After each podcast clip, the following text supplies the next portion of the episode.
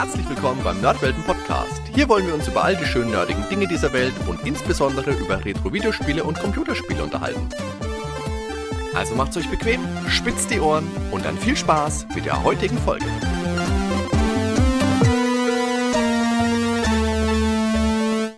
Hallo liebe Zuhörer, schön, dass ihr bei den Nerdwelten wieder eingeschaltet habt. Heute geht's ein bisschen zurück an die Wurzeln, was mich sehr freut, denn einerseits geht es heute ein bisschen grob um das Thema Brettspiele, Brettspielverlag, was man da so arbeitet, wie man da so reinkommt. Und zum anderen bietet mir das auch die Möglichkeit, mit meinem guten alten Freund, dem Freddy Diebold, zu sprechen, der früher bei den Nerdwelten und heutzutage beim Hans im Glück Verlag arbeitet. Hi Freddy, grüß dich. Hallo Hardy, schön dich zu hören.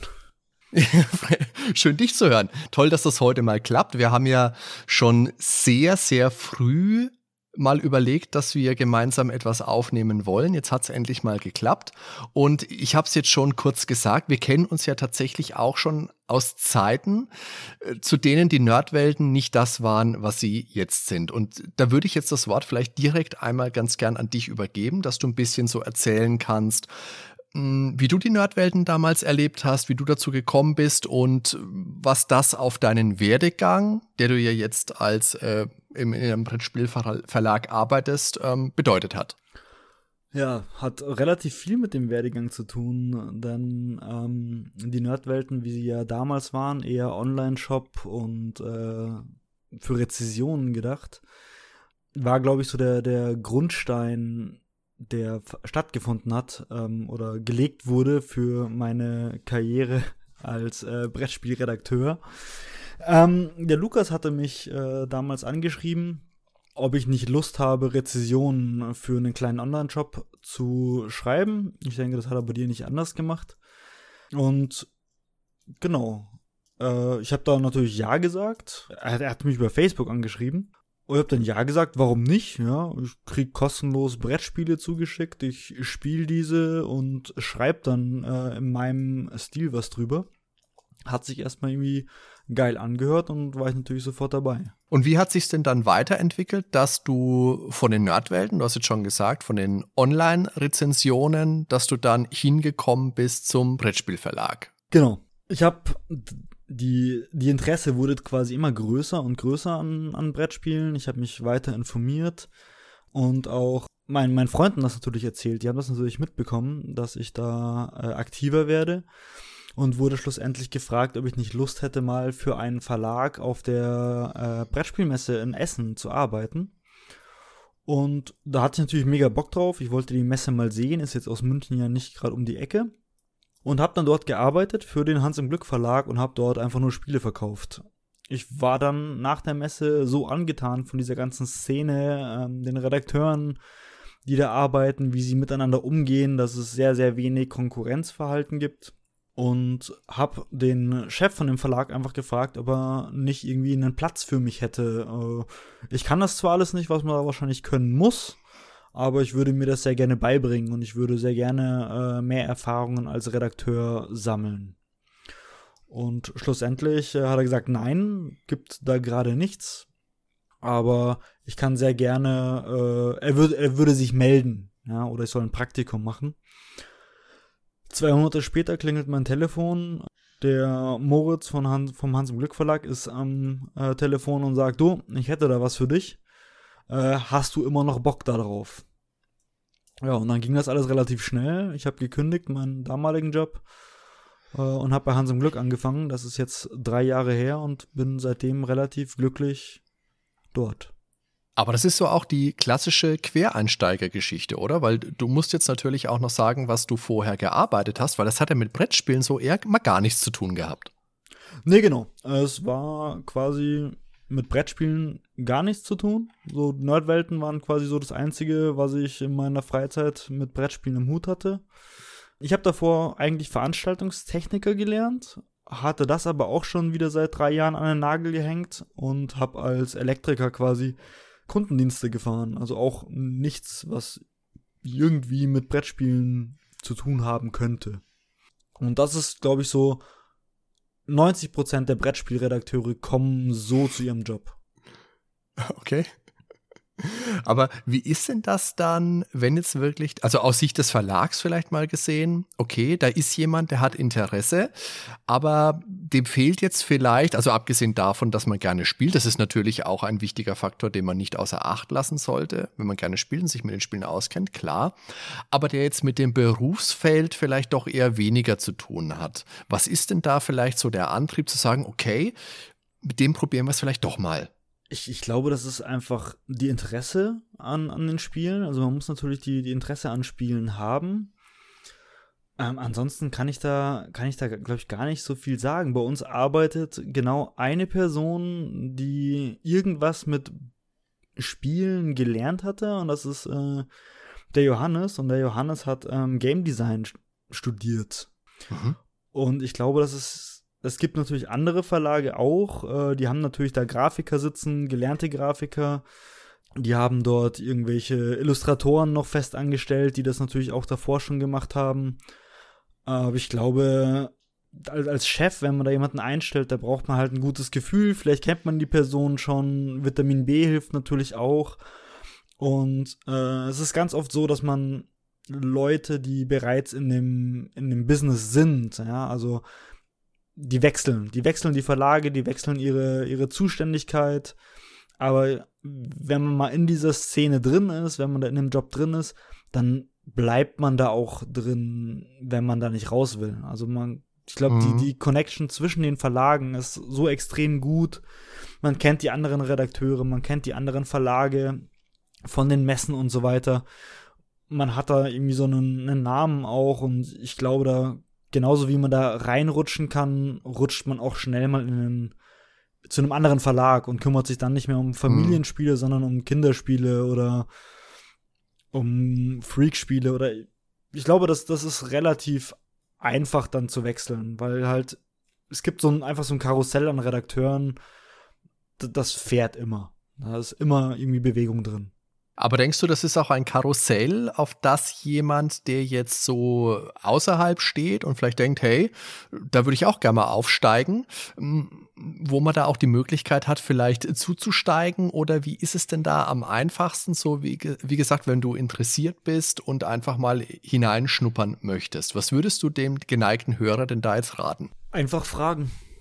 Einfach sich irgendwie eine Connection, das kann über eine Messe sein, das kann über ein Praktikum sein, das kann irgendwie bei einem Shop eben mal als Erklärer arbeiten oder bei einem Verlag als Erklärer arbeiten auf einer, auf einer Messe oder einem Spiele-Event und dann einfach mal die, diese Verlage kennenlernen und dann einfach frech fragen. Ich, ich glaube, das ist so das, wo diese Brettspielszene, weil wir ja eh sehr alternativ sind ähm, in dem, was wir tun, ich glaube, dass, dass das funktioniert dort einfach. Also es ist, ich kenne so viele Leute, die auch jetzt auf Veranstaltungen mit mir zusammen waren, ob das jetzt ein Brettspiel-Wochenende war oder sonst irgendwas, die einfach da gemeint haben, so ja, habt ihr nicht einen Platz in der, in der Familienspielredaktion oder in der Kinderspielredaktion?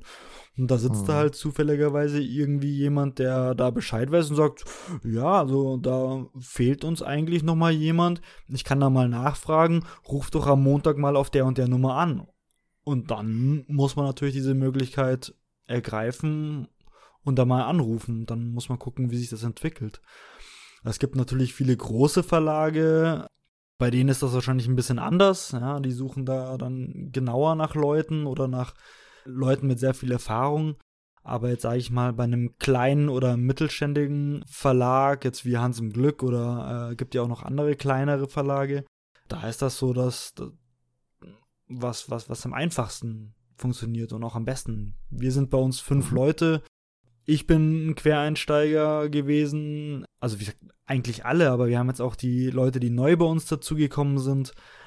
Die, die Franzi zum Beispiel, ähm, die sich bei uns auch jetzt viel um Buchhaltung und Projektmanagement kümmert, die war davor, ähm, hat sie bei uns im, im Online-Shop gearbeitet und hat halt Fragen oder im, im Service, sage ich mal, und hat halt Fragen auf, auf E-Mails und für den Shop beantwortet. Ja, also die mhm. hat da einfach ein, ein, zwei Jahre lang dort geholfen. Ja, und sitzt jetzt quasi als Redakteurin bei uns auch mit im Büro und hat einen ganz normalen Job und nicht mehr 450 Euro Basis, wie sie mal angefangen hat. Aber Freddy, wenn du jetzt sagst, äh, arbeitet als Brettspielredakteur im Büro, was du ja im Endeffekt auch machst, wenn ich das richtig mitbekommen habe, was macht man denn da so den ganzen Tag? Das werde ich lustigerweise sehr, sehr oft gefragt. Es ist ungefähr genauso die Frage wie, äh, ja, verdient man da denn überhaupt Geld? So, weil ihr spielt ja den ganzen. Das ist auch interessant, ja. Genau, es ist so, ihr spielt ja den ganzen Tag. Ja? Nee, tun wir nicht. Es ist, sage ich mal, wahrscheinlich spielen wir mehr als jemand in einem, in einem normalen Bürojob. Glaubst du wirklich? Okay. Glaub, bin, bin ich mir relativ sicher. Ähm, okay, gut. Aber es ist, es ist sehr, sehr viel Büroarbeit. Also ich würde mal sagen, 80 Prozent meiner, meiner Arbeitszeit verbringe ich damit, E-Mails zu schreiben. Ähm, gehört natürlich unter anderem zu meinem Aufgabenfeld der, der Kommunikation. Was ich jetzt genau mache, ist, ich mache quasi die Kommunikation zwischen unseren internationalen Partnern. Also wir haben ja Partner auf der ganzen Welt, die unsere Brettspiele übersetzen und dann für den Vertrieb in ihren Ländern zuständig sind. Mhm. Die Kommunikation zwischen denen, uns und dann unseren Produzenten, also dort, wo wir unsere Brettspiele produzieren lassen. Das heißt, die ganzen Daten, die wir ähm, erstellen, müssen dann zu den Partnern. Die Partner übersetzen das, dann kommen die Daten wieder zurück zu uns. Wir müssen das kontrollieren und dann geht das Ganze wieder an unsere Produzenten raus. Und wie das so ist, es ist nicht nur ein Partner, sondern es sind halt sehr viele. Ja? Und dann haben wir auch nicht nur einen Produzenten, sondern wir haben halt verschiedene Produzenten in, in Deutschland und äh, Holland. Und genau, da gibt es halt einfach unheimlich viel zu kommunizieren. Und das ist dann ein Teil meines Aufgabenbereichs. Dann sind die sozialen Medien, also alles, was auf Facebook, Instagram und unserer Homepage quasi veröffentlicht wird. Da muss ich quasi ein bisschen Auge auf den Content haben, diesen Content teilweise auch erstellen.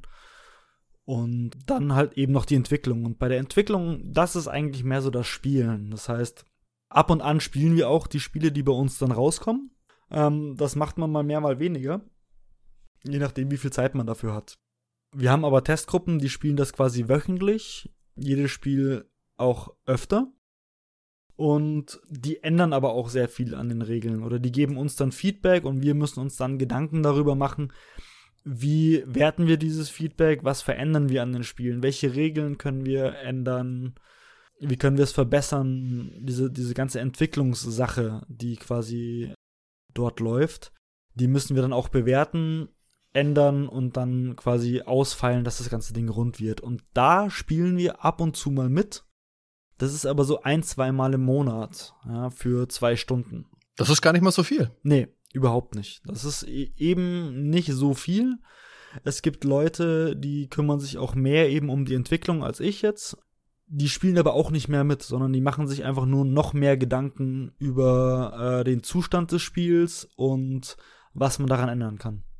Was würdest du denn sagen, was ist denn das Besondere am Hans im Glück Verlag und was unterscheidet den denn vielleicht von anderen Verlagen? Das ist eine gar nicht so einfache Frage, da ich äh, bis jetzt nur den, den, Hans im Glück Verlag so kennengelernt habe, wie, wie ich das jetzt tue, kann ich gar nicht so viel über andere Verlage sagen. Wir sind ein sehr, sehr kleines Team. Ähm, wir sind, glaube ich, fünf oder sechs Festangestellte ähm, bei uns. Das ist weniger, als man erwartet. Also ich höre ganz oft so wie Hans im Glück, das ist doch einer der, der Brettspielverlage in Deutschland oder mhm. der ältesten und äh, ihr bringt doch mega viele oder sehr, sehr gute Spiele raus, sage ich mal, ähm, die eigentlich immer, immer gut ankommen bei den Leuten. Ja, aber es sind nicht viele Spiele. Also wir machen halt, sag ich mal, zwei bis drei vollwertige oder Grundspiele, also Basisspiele, die man so standalone spielen kann. Mhm. Und dann ja. machen wir ganz viele äh, kleine Mini-Erweiterungen oder Erweiterungen zu bereits äh, existierenden Marken. Das ist jetzt nicht so viel. Ja? Wir haben dieses Jahr nur eine große Neuheit und eine Neuauflage, haben uns aber dieses Jahr auch noch um andere Sachen gekümmert. Das ist schon mal, glaube ich, eine der Dinge, die, die uns quasi so ein bisschen hervorhebt, denke ich, dass wir ein kleines Team sind, und eine sehr, sehr gute Qualität liefern. Das andere ist, wir machen keine Lokalisation, wir machen alles bei uns intern. Also wir kaufen keine Lizenzen bei anderen Verlagen aus anderen Ländern und übersetzen dann die Spiele. das mhm. war zum Beispiel Dominion. Okay. Dominion war so ein Projekt, Da haben wir die Lizenz gekauft. Genau, haben wir ja mittlerweile nicht mehr. Aber sowas machen wir halt auch nicht. Ähm, sondern wir entwickeln alles bei uns hausintern. Mhm. Und den Vertrieb zum Beispiel haben wir ja nicht selber. Der Vertrieb läuft über Asmodee Deutschland, weil das wäre mit fünf Mann einfach nicht zu stemmen. Ja, okay. Und wir, wir arbeiten eben sehr viel an unseren Titeln. Also die, die Auswahl der Spiele ist sehr, sehr, sehr genau. Ja, also wir schauen uns sehr viele Spiele an.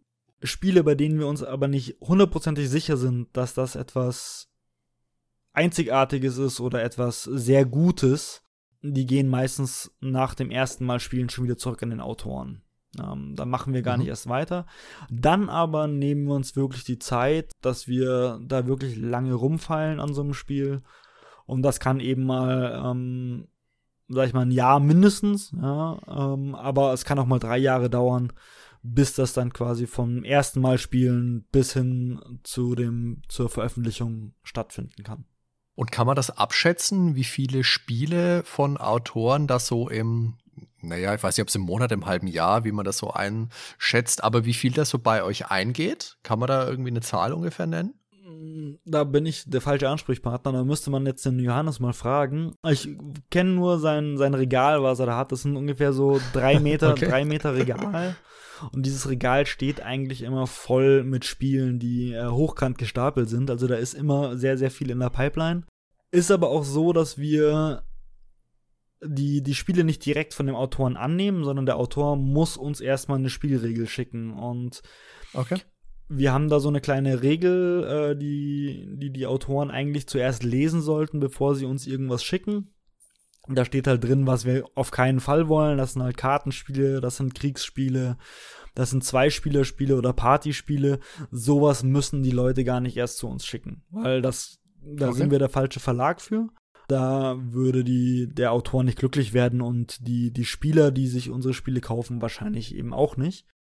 Aber erstmal müssen die Autoren uns immer ihre, ihre Regel schicken und der Johannes oder unsere äh, derzeitige Praktikantin, äh, die lesen sich dann diese Regeln durch und sagen dann, ja, das, das hört sich cool an, das würden wir gerne mal Probe spielen. Und dann wird dem Autoren quasi geschrieben, okay, schick mal einen Prototypen, wir testen das mal.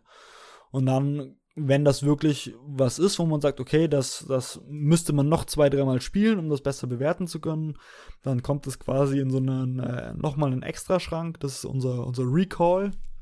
Und dann wird das quasi halt nochmal mit allen Leuten aus dem Verlag getestet und halt geschaut, okay, kann das wirklich was? Ist das was, was man innerhalb der nächsten Zeit wirklich umsetzen kann? Und wenn wir sagen, nee, das ist jetzt nichts, da müsste man noch mal wirklich ein bisschen genauer feilen dran, dass wir daran arbeiten können.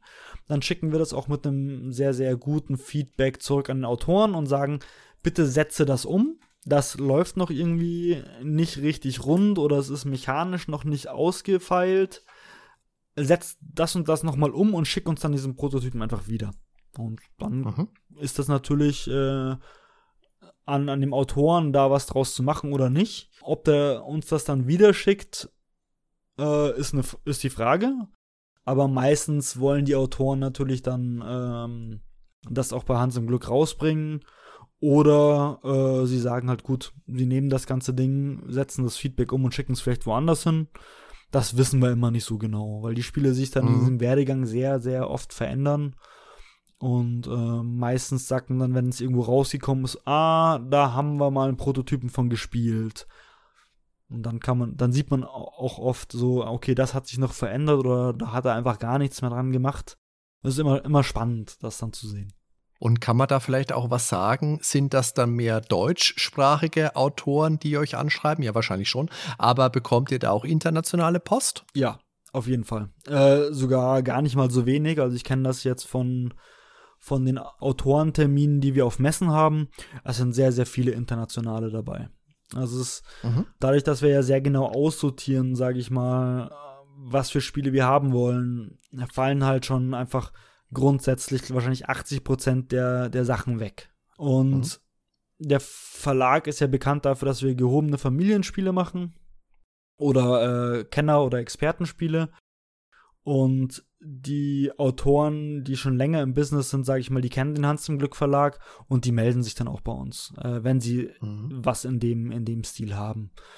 Es sind natürlich deutsche Autoren dabei, aber wenn man jetzt mal guckt, so die Sachen jetzt wie Liftoff, das in den letzten Jahren rausgekommen ist, oder Marco Polo 2, Majesty und Co., also jetzt so die, die letzten Titel, das sind alles internationale Autoren, das sind keine Deutschen. Und jetzt hast du gerade eben schon gesagt, wofür ihr nicht so wirklich steht, das sind Kartenspiele, Kriegsspiele, Zweispieler und Partyspiele. Das heißt, mein äh, Zweispieler Hardys Panzerparty-Kartenspiel muss sich wieder jemand anderen auf die Nase binden. Toll.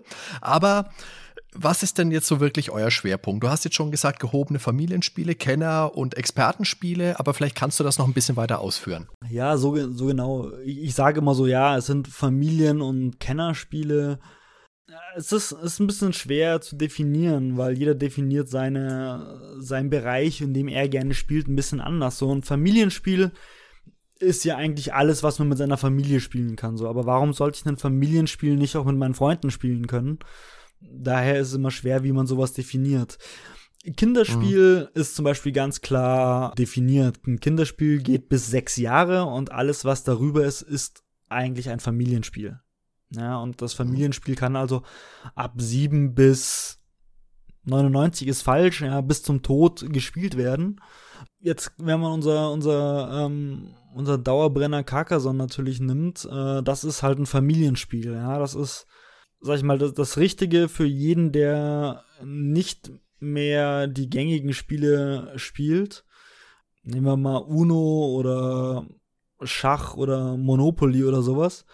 Ähm, Monopoly ist auch schon natürlich ein, ein, guter Brocken, ist auch ein Familienspiel, auch wenn da die Familien zu Bruch gehen. Oft. Das kennst du bestimmt. ja, selbstverständlich. Ich hasse es wie die Pest. Monopoly und Risiko, damit kannst du mich jagen. Ja, genau. Äh, geht, geht mir ähnlich. Also gerade Risiko ist was, was mein Bruder unheimlich gerne spielt. Äh, ich sag oh, so, ah nee, äh, würfeln, wer der Bessere ist, das ist ganz, ganz, ganz schlimm.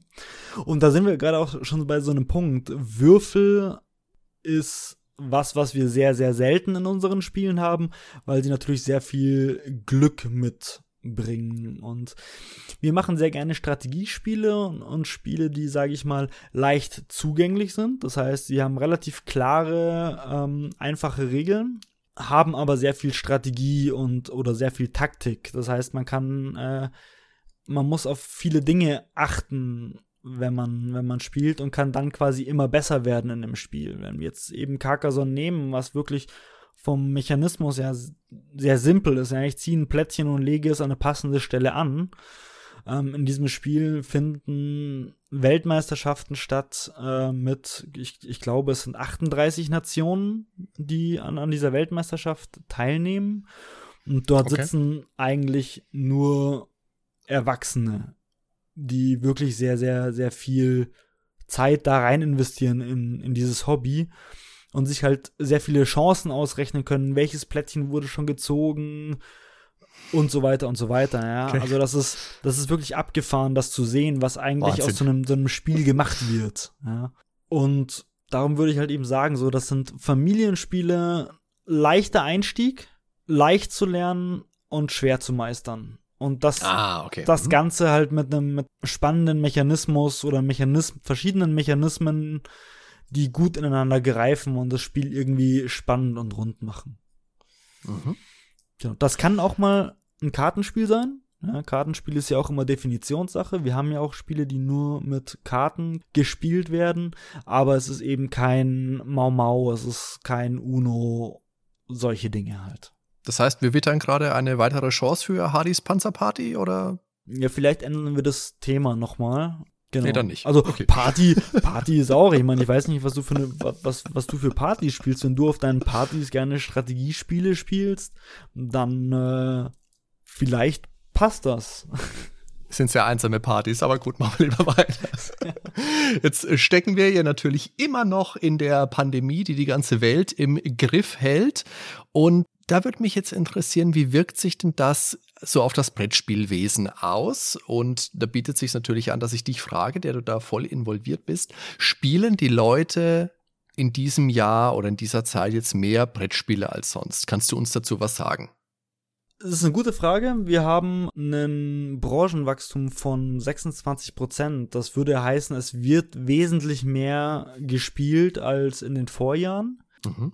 Es hört sich jetzt sehr viel an. Ähm, man muss dazu sagen, es, es ist sehr viel im, im Familienbereich. Das heißt, da zählen zum Beispiel Puzzle mit rein, da zählt ein Siedler von Katan mit rein, da zählt ein Carcassonne mit rein, da zählen Sachen wie Uno eben wieder mit rein, Monopoly und Co. Das heißt, diese Sachen werden oder wurden dieses Jahr sehr, sehr viel vermehrt gekauft. Daher diese, diese große Zahl, sage ich mal, oder dieses große Wachstum.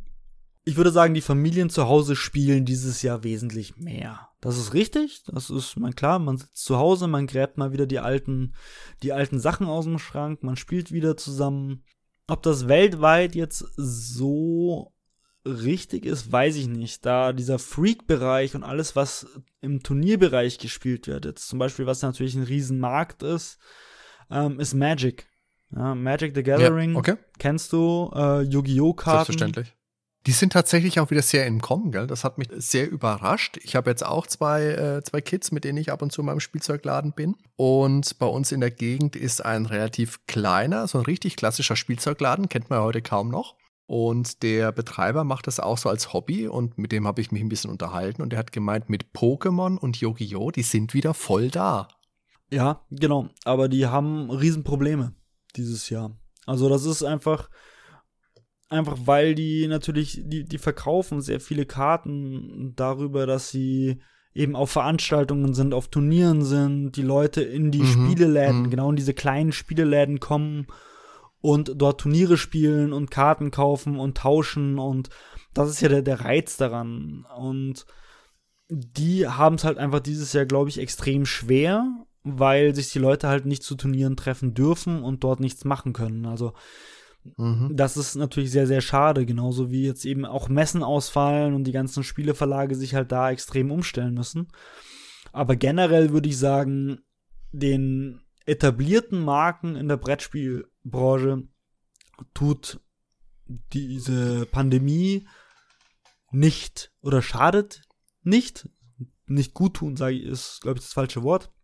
Die ja. schadet äh, den der Brettspielszene nicht ich glaube, anderen Kleinverlagen oder Verlagen, die sich sehr, sehr spezialisiert haben auf Kennerspiele, Expertenspiele, Freakspiele. Ich glaube, die trifft es wesentlich mehr, da man, sage ich mal, im Freundeskreis und so weiter weniger die Möglichkeit hatte, dieses Jahr zu spielen.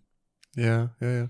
Das würde mich auch gleich zum nächsten Punkt bringen, weil natürlich dieses Jahr auch große Messen komplett, was heißt komplett wegfallen. Teilweise werden sie auch anders organisiert. Es war vor, vor kurzem die, die Gamescom, hast du bestimmt auch mitbekommen, dass das dieses Jahr als Online-Event stattgefunden hat.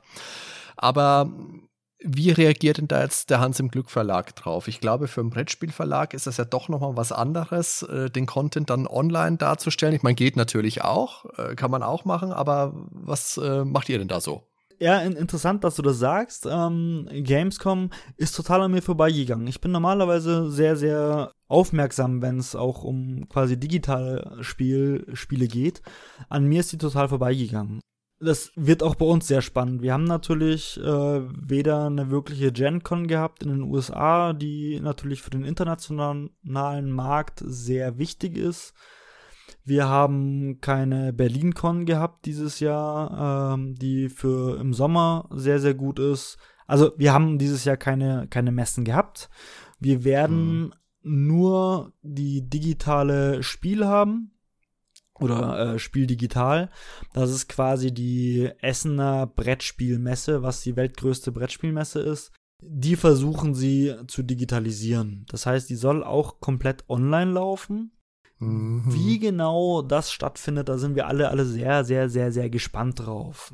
Es gibt Portale äh, im Internet. Ja, dieses Internet macht es natürlich möglich, Brettspiele auch in einem normalen Browser zu spielen und dann über, über Discord-Server sich diese Spiele erklären zu lassen und sie quasi dann dort zu spielen.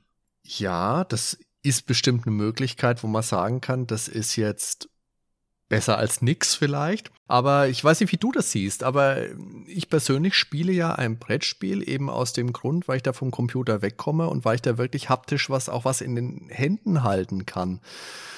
Ich meine, natürlich ist eine schwierige Zeit, aber ich glaube tatsächlich so eine Messe so abzuhalten und ein Spiel, das jetzt komplett neu erscheinen soll, nur digital präsentieren zu können, ist schon schwierig, oder? Ja, also ist, wir, wir gehen natürlich nicht von 200.000 Leuten aus, die dann dieses Portal stürmen werden und alle spielen werden. Mhm. Das wird nicht stattfinden. Das wird sich auch keiner ja. großartig Urlaub nehmen, um dann vier Tage lang vom Computer zu sitzen, um dort die Neuheiten zu testen. Ja. Das Publikum ja. wird sehr, sehr klein sein. Aber auf der anderen Seite, sage ich mal, ist es auch eine Möglichkeit für den internationalen Spieler, also alle, die jetzt nicht nach Deutschland kommen können, normalerweise. Yeah. Also normalerweise kommen die natürlich alle im Oktober nach Essen und äh, spielen dort. Aber das sind keine 300.000 Menschen und die, so bietet sich quasi die Möglichkeit auch, dass alle Interessierten, die nicht reisen können, normalerweise sich das auch anschauen können, was natürlich auch yeah. sehr, sehr cool ist. Aber ja, wir müssen gucken. Ich meine, das ist eine Chance, die wir gerne wahrnehmen, so eine Messe zu machen. Wie genau der Zulauf dann ist und wie das Feedback ist, das können wir erst Ende Oktober sehen, wenn das Ganze dann gelaufen ist. Mhm. Das sind wir auf jeden Fall gespannt, ja. Genau, ich, ich bin genauso gespannt. Ne? Wir haben jetzt mal dieses, dieses Online-Portal der Spiel Digital, haben wir jetzt mal gesehen, wie das so ungefähr aussehen sollen. Wir konnten schon unsere Seiten mit unseren Neuheiten dort quasi beziehen. Und wie genau das jetzt mit den Portalen aussieht, wo man dann unsere Brettspiele genau spielen kann, wie das mit dem Erklären funktioniert, da sind wir jetzt mhm. quasi verlagsintern schon genauer am Plan, auch was es dann abseits davon alles geben soll.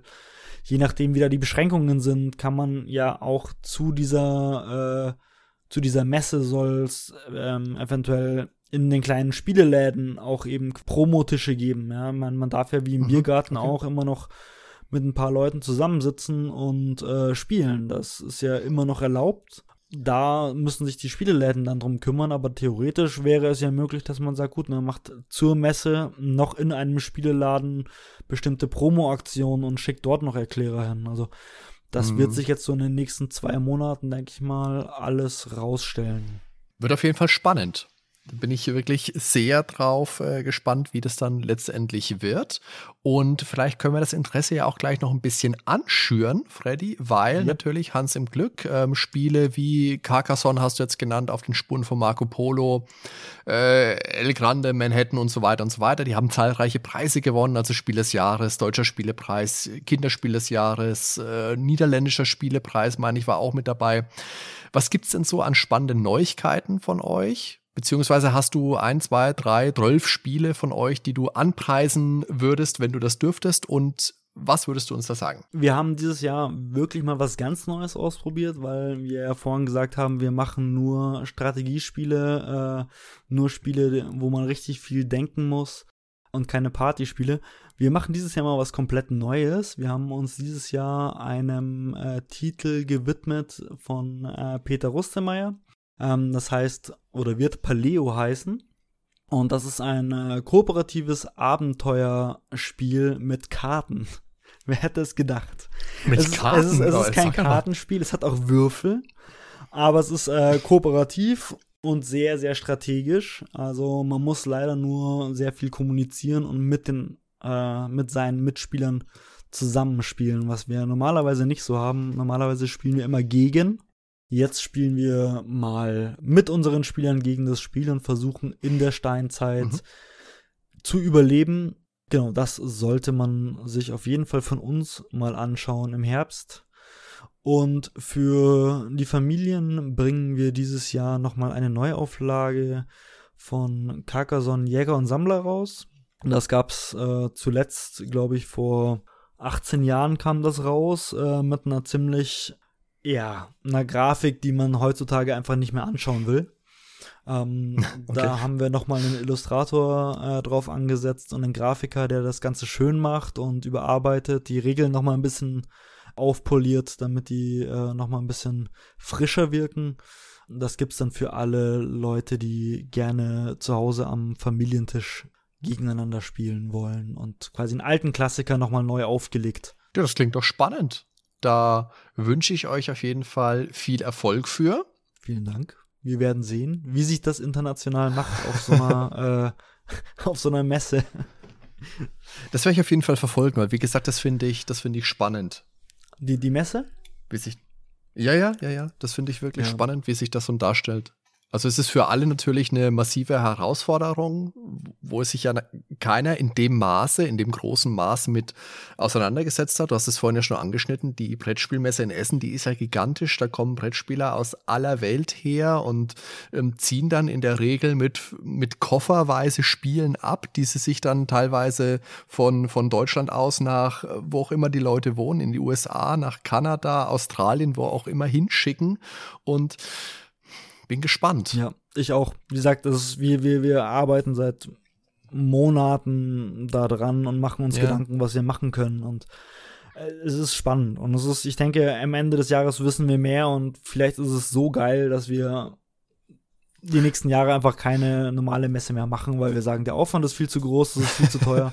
wir spielen einfach nur noch unsere Spiele im Internet, da kann jeder zugucken über Livestreams, über Discord und dann sollen die Leute das im Laden kaufen und zu Hause spielen. Das schadet weder der Umwelt noch sonst irgendwas. Nein, so weit wird es nicht kommen. Wir spielen ja, um am, am Spieltisch zu spielen. Aber genau. die, die, die Brettspiele, äh, Ideen sind da und die wollen ja auch verkauft werden. Und von daher äh, probieren wir das dieses Jahr mal so und hoffen natürlich, dass nächstes Jahr alles wieder seinen ganz normalen äh, Gang geht. Ja, wir sind gespannt, wie es da wohl so weitergeht. Ich danke dir auf jeden Fall für dieses Gespräch. Das hat Spaß gemacht. Das war auch sehr interessant, mal ein bisschen so einen Einblick zu bekommen. A, natürlich, so als Quereinsteiger, als ehemaliger Nerdweltenredakteur, aus dem was geworden ist. Geht ja nicht allen so. Und Manche müssen hier irgendwelche Podcasts machen. Und ja. Äh, und ach, Hadi, du, der, dein Podcast ist äh, mindestens so erfolgreich wie unsere Brettspiele. Von daher, das. mindestens. Mi mindestens. Schön, dass es mal kennt. Vielen lieben Dank auf jeden Fall für deine Zeit, für die Einblicke, die du uns heute gegeben hast. Und ja, vielleicht hören wir uns ja bei Gelegenheit mal wieder. Sehr, sehr gerne. Immer, immer wieder schön hier abends zu sitzen und ein bisschen zu quatschen. Sehr gerne. Liebe Zuhörer, ich habe natürlich in den Show Notes unten die Homepage vom Hans im Glück Verlag verlinkt. Da könnt ihr dann vielleicht bei Gelegenheit auch mal gucken, ob es Neuigkeiten zur Spielmesse in Essen gibt oder zu den Spielen, über die wir jetzt so gesprochen haben. Den Nerdwelten Podcast findet ihr, wie ihr es gewohnt seid, auf www.nerdweltenpodcast.com, im Podcatcher, auf Spotify und auf Apple Podcasts. Vielen Dank fürs Zuhören. Bis zum nächsten Mal. Ciao, ciao. Ciao, ciao.